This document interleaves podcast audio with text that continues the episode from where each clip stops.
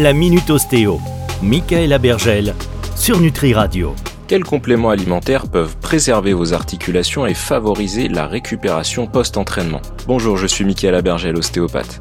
Aussi diplômé en physionutrition, aujourd'hui je vais vous donner mon top 3 des compléments alimentaires primordiaux. En première position, les oméga 3. Ce sont des acides gras essentiels qui possèdent divers bienfaits.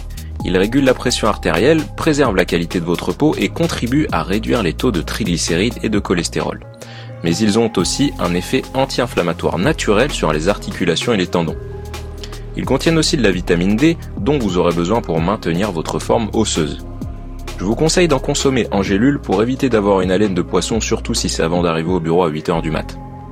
L'OMS recommande la prise d'oméga 3 si vous ne consommez pas de poisson une à deux fois par semaine à raison d'1,1 à 1,6 g par jour, soit généralement une gélule le matin et une le soir.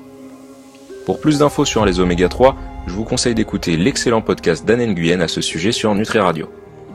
Comme second complément, n'oubliez pas que vos muscles ont besoin de protéines. Elles ont un rôle de protection et de construction des tissus musculaires. Il est donc important de consommer un repas équilibré après l'entraînement, mais si vous n'avez pas le temps d'en préparer, vous pouvez toujours combler cet apport en protéines par de la whey, W-H-E-Y, ou de l'isolate de whey. Vous en avez sûrement déjà entendu parler et non, ne vous inquiétez pas, il n'y a rien d'illégal dans ces pots de poudre. C'est tout simplement de la poudre de lait ultra filtrée et très peu calorique. Il en existe diverses variétés pour les personnes allergiques au lactose, au gluten, etc.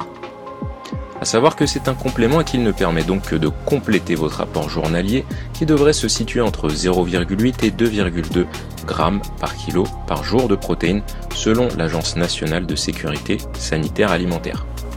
Comme troisième complément important, j'ai choisi le complexe multivitaminé car il est rare de tirer tous les bénéfices des aliments que l'on consomme qui sont souvent cuits et qui perdent donc une partie de leurs nutriments. D'autant plus qu'on ne va pas se le cacher, mais on ne consomme pas tous trois repas équilibrés par jour, alors le complexe multivitaminé permet de compenser un peu ces apports journaliers perdus. A noter qu'il est important de d'abord faire des examens pour connaître ses propres carences ou pour ne pas se retrouver en surconsommation de vitamines. Dans la prochaine chronique, je vous dirai s'il est bon ou non de craquer ses articulations. Alors restez connectés sur Nutri Radio. La Minute Ostéo.